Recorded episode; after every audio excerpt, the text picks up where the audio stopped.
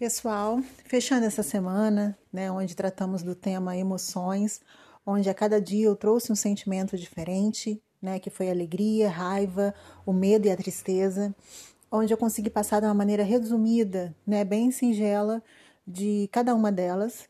Então eu quero agradecer a todos, a todos que me ouvem, a todos que, que, que compartilham comigo das, das ideias, que conversam comigo nos directs, nos privados. Então, o meu agradecimento. E para a semana que vem, eu estou lançando um novo assunto para a gente destrinchar, para a gente conversar.